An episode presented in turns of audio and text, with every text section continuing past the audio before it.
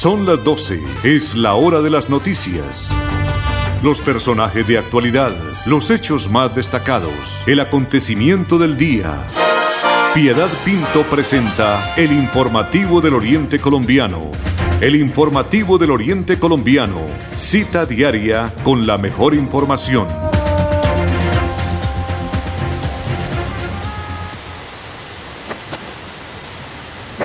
Ya son las 12 del día en punto, 12 del día en punto. Bienvenidos amables oyentes de Radio Melodía al informativo del Oriente Colombiano cuando estamos iniciando semana. Hoy estamos a 18 de mayo del año 2020. Andrés Felipe Ramírez en la conducción técnica desde Estudios Centrales, Piedad Pinto desde Estudio 2. Les agradece sus sintonías y agradece también a Ornán por estar pendiente de todo lo que es la producción del informativo del Oriente Colombiano.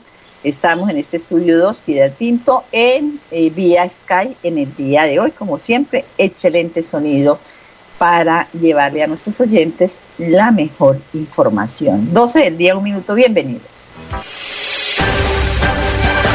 Piedad Pinto está presentando el informativo del Oriente Colombiano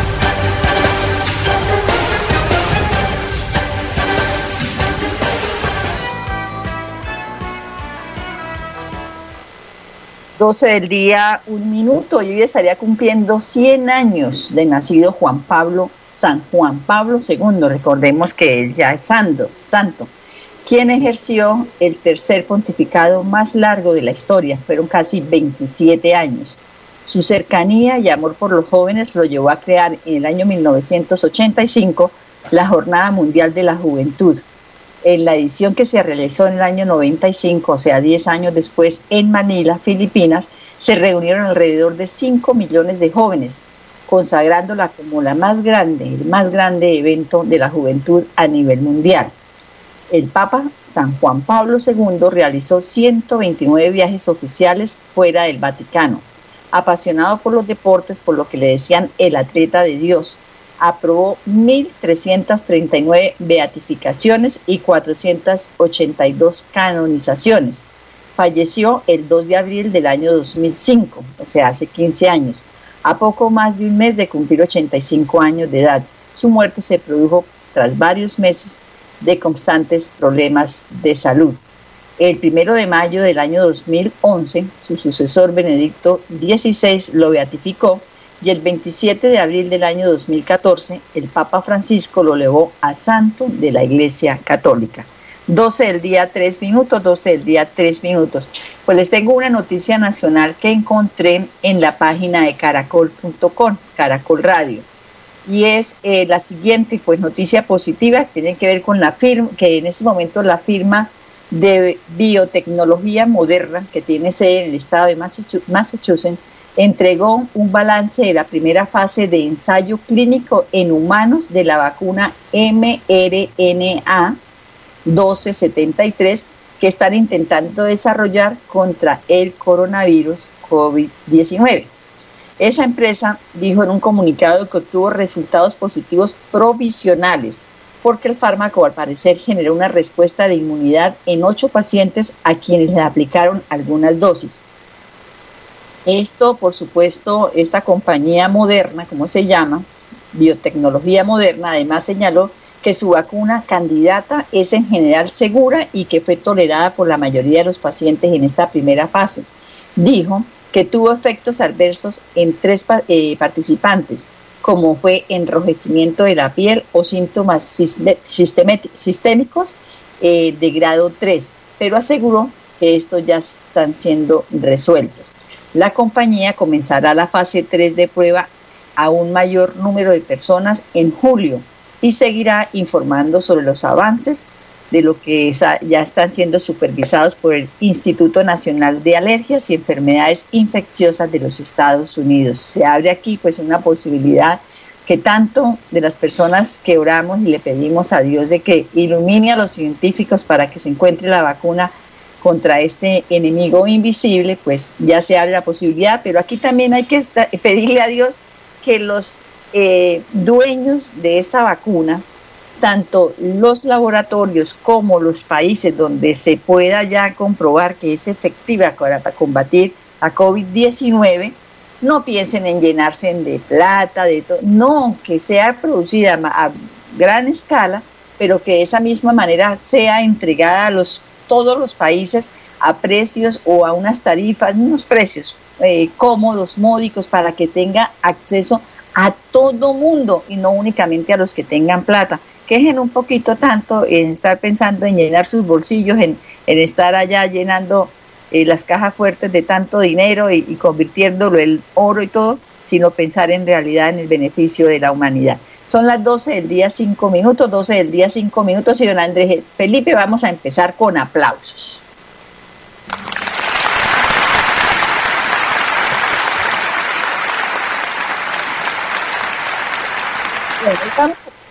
Aplausos, primero que todo para los médicos y todo el personal de salud que están allí de frente, combatiendo, atendiendo a los enfermos y combatiendo pues este virus como el COVID-19. Son los médicos y médicas, enfermeros, camilleros, las personas que trabajan en todo lo que son eh, los laboratorios, los que están en las terapias, sobre todo las respiratorias, los conductores de las ambulancias, los camilleros, las personas que hacen aseo y las que preparan alimentos en estos centros asistenciales y hospitalarios donde se está atendiendo la mayoría de personas, porque hay otras que están atendiéndolas en su casa.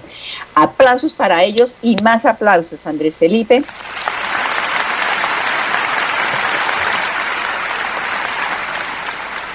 Muchas las personas que están brindándonos seguridad, hablamos de la policía, hablamos del ejército, el personal de apoyo de ellos cuando se presenta alguna emergencia como es la defensa civil, los bomberos, la Cruz Roja.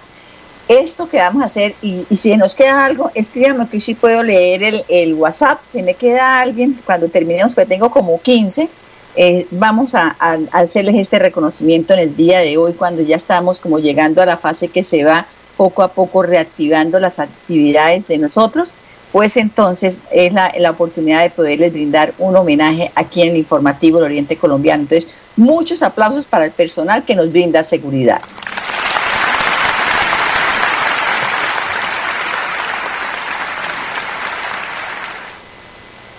Bueno, aplausos para los escobitas y las personas que recogen las basuras en nuestras residencias. Están haciéndolo en sus horarios habituales, porque así cuando tenemos la oportunidad de salir, las calles están limpias, podemos llevar las basuras a, los eh, sitios de, dispuestos para poderlas dejar allí y que pase el camión de las basuras que va con su personal nos piden el favor que cuando dejemos las basuras allí en los chups o en los sitios ahí frente a las puertas, le echemos limpio algo para, porque ellos también eh, son seres humanos, por favor, el hecho que tengan que trabajar para podernos brindar tranquilidad no quiere decir que ellos no estén también exponiéndose. Aplausos entonces para los escobitas y las personas que nos recogen las basuras.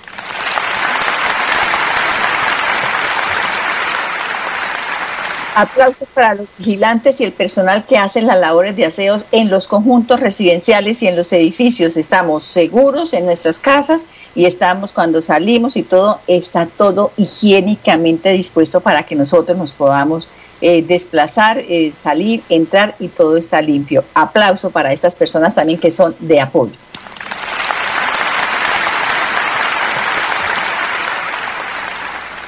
este aplauso tiene que también ser súper grande porque es para los campesinos quienes nos están garantizando la seguridad alimentaria, las que están ellos allá en unas condiciones que están alejados de la ciudad, que están eh, en realidad no tienen buenas vías de comunicación, ni los sistemas de comunicación son buenos, ni tienen buena educación, pero sin embargo están trabajando todos los días para que lo que ellos producen, lo que ellos cosechan, lleguen todos los días acá a, las ciudades. Un aplauso y que mi Dios los bendiga por permitirnos tener el alimento todos los días en nuestra mesa.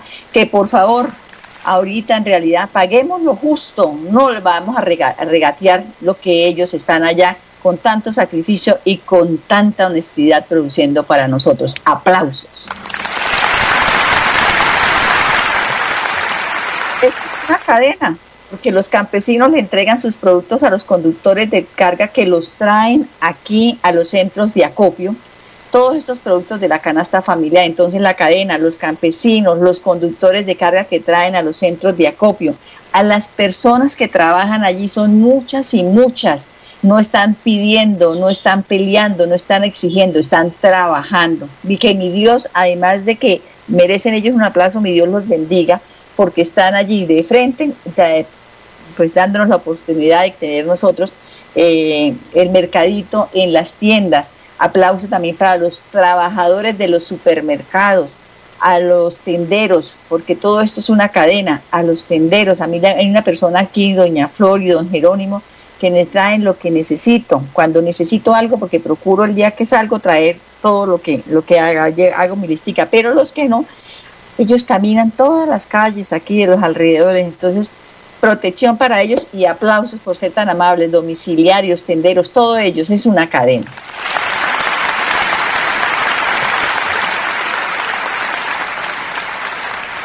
Aplausos para los conductores del servicio público. Un aplauso bien fuerte, que mi Dios me los bendiga.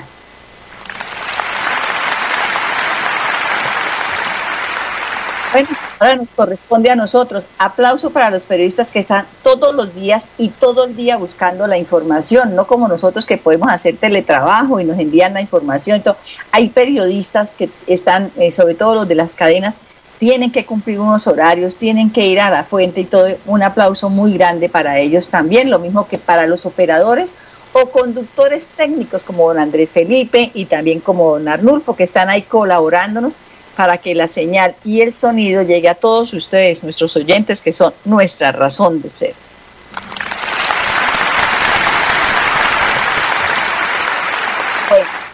y aplausos y superaplausos, sigo diciendo, esto es una cadena para los medios de comunicación como Radio Melodía, que a pesar de las dificultades, la emisora está funcionando y nos permite llegar a cada uno de sus hogares o donde se encuentren con excelente señal y con todos los avances de la tecnología al alcance de sus miles y miles de oyentes. Doña Sarita, un Dios se lo pague. Sabemos de todos los esfuerzos que está haciendo para muchas cosas. Primero que todo, para podernos dar trabajo nosotros a través de la modalidad, llámese concesión o llámese participación, pero tenemos la posibilidad de ofrecer una emisora donde trabajar, por tener la posibilidad de brindarle ese salario a las personas que trabajan en Radio Melodía, como son la secretaria, la contadora, los operadores de audio, que muchas veces eh, nadie les hace un reconocimiento y de verdad sabemos de todos los esfuerzos y sacrificios que hacen los gerentes y dueños de las emisoras independientes. A usted, doña Sara, a su familia, un mi Dios se lo pague, mi Dios los, bendita, los bendiga, pero algo muy importante, de esta vamos a salir todos y vamos a salir muy bien y vamos a tener reconocimiento por las personas que como usted, sacrificando muchas otras cosas, tiene eh, la posibilidad, todos los oyentes,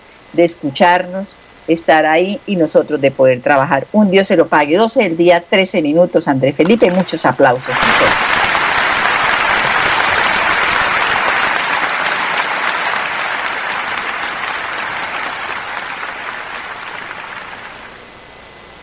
Informativo del Oriente Colombiano está aquí, está aquí.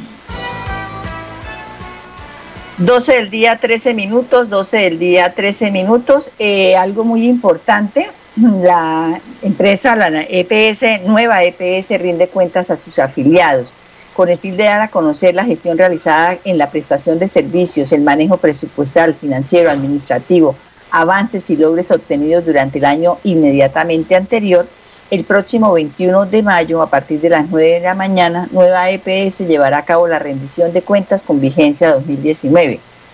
Eh, al evento que se realizará mediante el canal oficial de la compañía en YouTube, Nueva EPS, están convocados todos los representantes de los usuarios, afiliados y la comunidad en general que quiera conocer de primera mano los resultados del año anterior. Este proceso de participación social hace parte de la estrategia de relacionamiento que implementa la nueva EPS con sus afiliados con el fin de conocer los puntos de mejora en la atención y así dar visibilidad a las sugerencias que vayan en línea con el objetivo de seguir garantizando la protección integral de salud de nuestros afiliados. Las personas que deseen realizar preguntas lo podrán hacer a través del correo participación.social.nuevaeps.com.co o en la página web www.nuevaeps.co en el botón asesor a un clic. Allí el afiliado podrá recibir una asesoría a través de la videollamada. Noticias de la nueva EPS. 12 del día, 15 minutos, Andrés Felipe. En el informativo del Oriente Colombiano, usted sí está bien informado.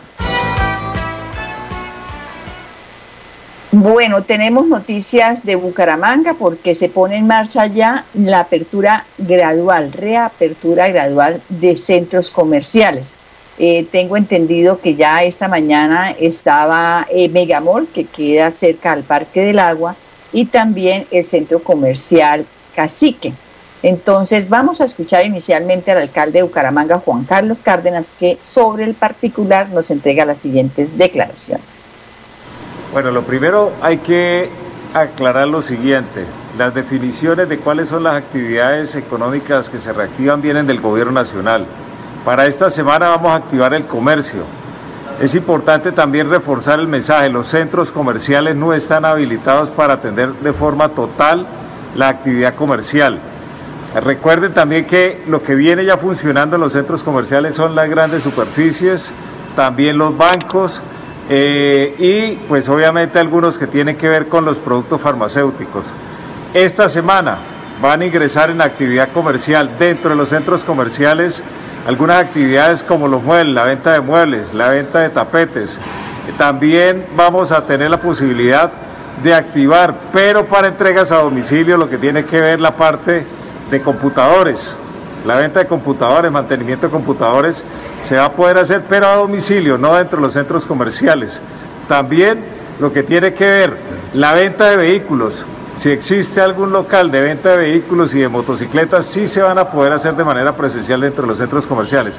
Luego, en resumen, la actividad de los centros comerciales va a ser parcial, no total, porque la definición de la actividad total la define el gobierno nacional. Lo que tiene que ver con restaurantes, ropa, calzado, toda esta venta de productos minoristas van a ser a domicilio no van a estar abiertos al público, lo van a poder hacer de manera domiciliaria y también ventas por plataformas electrónicas. Bueno, escuchábamos al alcalde de Bucaramanga, Juan Carlos Cárdenas, y entonces dando unas indicaciones, pero de todas maneras quiero comentarles algo. Esta mañana tuve la oportunidad de ir al centro y es increíble, esto parece un día normal. Yo la semana pasada salí en horas de la tarde y de todas maneras pues ya se nota la disminución de, tanto visitante al centro porque los bancos están trabajando algunos de 8 de la mañana a 11 y media y algunos otros de 9 de la mañana a 1 de la tarde. Entonces ha permitido, pues pensando los bancos, hablando del, del sector financiero, que haya una disminución, un distanciamiento para que las personas no estén todas al tiempo, en el mismo momento en el centro, por decirlo de alguna manera pero esta mañana vehículos, motociclistas, ciclistas, las personas, le toca a uno, yo estaba, iba a entrar a un banco y llegó la señora y se me acercó, pero mejor dicho, me alcanzó a rozar el brazo. Entonces le dije, señora, por favor, guarde el distanciamiento. Digo, pero es que ya esto aquí ya pasó todo. Le dije, no, señora, lo peor está por venir. Además, así haya pasado. Ahorita tenemos que tener precaución. Me dice, sabe que tiene razón. Lo que pasa es que uno ve tanta gente y uno como que se cuida en la casa, como que hay, pero nada de cuando uno sale de verdad debe seguir con los protocolos. Yo me pongo, decía la señora, yo me pongo el, tapabocas y me parece que con eso ya estoy protegida. Pero hay otras personas que no, que son de todas maneras, yo lo consideraría como falto de, cariño cuando no hacen las cosas bien. Son las 12 del día, 19 minutos, pues esperemos, como dice el alcalde de Bucaramanga, que poco a poco se lleve a, realizar esta situación de una mejor manera.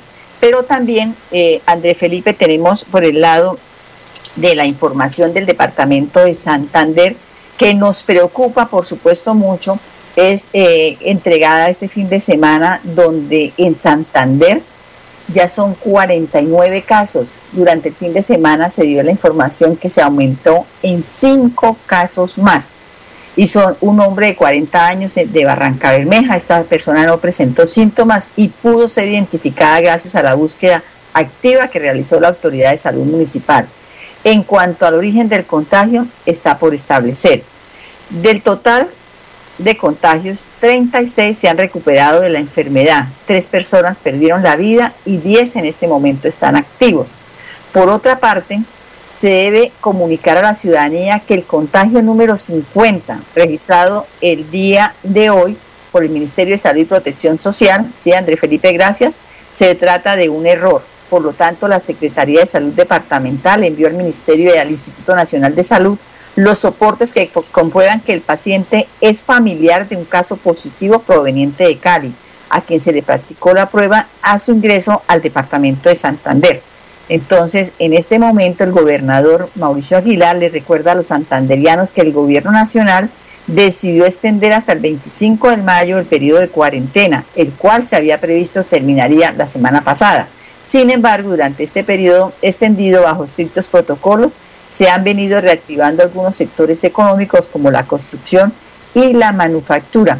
También eh, hoy se espera, porque como ya falta ocho días para que termine este, esta eh, prolongación de la cuarentena, se espera que a las seis de la tarde el presidente Iván Duque nos dé alguna información al respecto, si definitivamente terminamos dentro de ocho días o se aplaza 15 días más, como nos han venido eh, eh, de, de 15 en 15, de dos semanas y dos semanas, alargando este aislamiento. 12 del día, 21 minutos, Andrés Felipe. Informativo del Oriente Colombiano. Girón es noticia.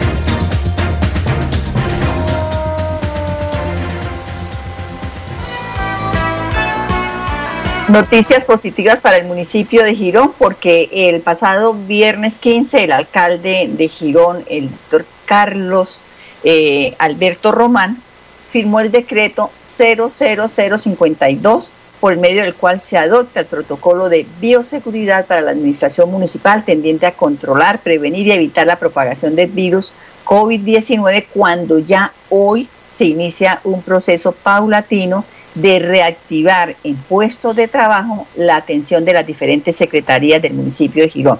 Pues la invitada en el informativo del Oriente Colombiano es una persona que siempre está dispuesta a colaborarnos con la, información, como es la doctora María del Pilar Flores. Ella ahora es la secretaria de Gestión Humana del municipio de Girón. Y ella es la encargada de hacer cumplir las disposiciones del presente decreto. Por eso le preguntamos, doctora, con las muy buenas tardes, cuáles son las secretarías que iniciaron hoy a laborar en sus puestos de trabajo y qué horarios van a cumplir. Bueno, muy buenos, muy buenas tardes a todos, a usted Piedad, a su mesa de trabajo, a todas las personas que escuchan eh, Informativo del Oriente Colombiano. Sí, Girón, mediante decreto 52 del, del presente año, eh, adoptó el protocolo de bioseguridad para la administración municipal tendiente pues a controlar y prevenir y evitar eh, la propagación del virus del de el COVID-19. Hoy iniciamos, abrimos puertas eh, de alguna manera para trabajar con cuatro, con cinco secretarías, perdón, con las secretarías que más se requieren dentro del marco de esta pandemia, que está la Secretaría de Salud, si bien es cierto, eh, hemos venido trabajando a puerta cerrada, hoy ya vamos a empezar a hacer atención presencial a público estaría la Secretaría de Salud, la Secretaría de Tránsito y Transporte, la Secretaría de Hacienda, la Secretaría de Ordenamiento Territorial y la Secretaría de Seguridad y Gestión del Riesgo, que vuelvo, insisto, en esto, dentro de esta pandemia eh, hemos trabajado a puerta cerrada y algunas labores las hemos hecho de manera presencial. Sin embargo, pues eh, con este con este protocolo de bioseguridad y con esta norma de nivel municipal, a partir del día de hoy estas cinco secretarías empiezan a trabajar de 8 de la mañana hasta la 1 de la tarde, jornada continua, y el tiempo restante que nos falta para, para completar el horario institucional se hará trabajo en casa. A las personas, pues obviamente hay que insistirles que todos los trámites que se, que se puedan hacer de manera virtual deben seguirlo haciendo de manera virtual, es por la seguridad de ellos, por la seguridad de todos, entre todos nos cuidamos y los, los, estas secretarías solamente atenderán a público cuando tienen pico y cédula y que las personas cumplan con todas las normas de autoprotección que ya son bien conocidas por todos los medios de comunicación a nivel nacional e internacional, que es portar el tapabocas, la persona debe exigir el momento del ingreso de cada una de las instalaciones a las cuales hemos hecho referencia, la cédula en la mano y pues podrá hacer el trámite de manera presencial. Para los demás trámites que se pueden hacer virtualmente, debemos seguir agotando ese procedimiento. Ejemplo, la Secretaría de Tránsito viene funcionando. Si usted va a hacer algún trámite ante la Secretaría de Tránsito, entre a la página de la Secretaría de Tránsito, Movilidad y Servicios. Ahí vas a encontrar un link especialmente para hacer la consulta del trámite al que está interesado y automáticamente le va a arrojar una, una fecha probable de, de atención presencial. Entonces todo lo estamos haciendo de esa manera con el fin de eh, seguir prestando los servicios y labores encomendadas por la Constitución y la ley, pero también proteger al ciudadano. Doctora María del Pilar, cortico porque nos acabó el tiempo, eh, ¿cuándo se vuelven a reactivar? Esta semana, a partir de 18, se reactivaron estas cinco secretarías. ¿Cómo va a seguir ese proceso paulatino?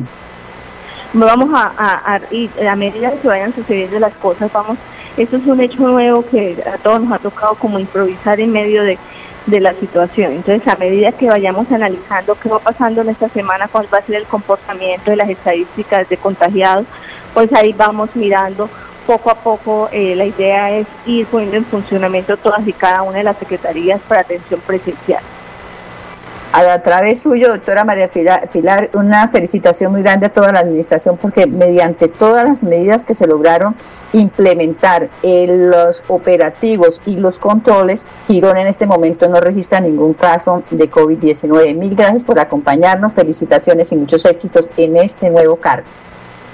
Ah, bueno, gracias, queda esto. Bendiciones para todos y a cuidarnos entre todos, por favor. No salgamos a la calle si no es necesario.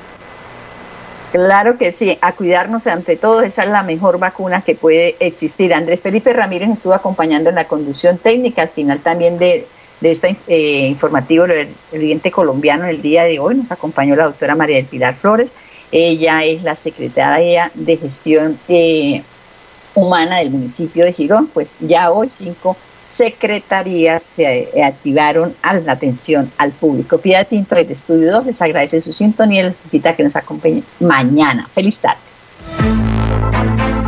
Gracias por su compañía. Con las mejores noticias, llegamos al final del informativo del Oriente Colombiano. Les esperamos en nuestra próxima cita. Informativo del Oriente Colombiano. Gracias por su sintonía.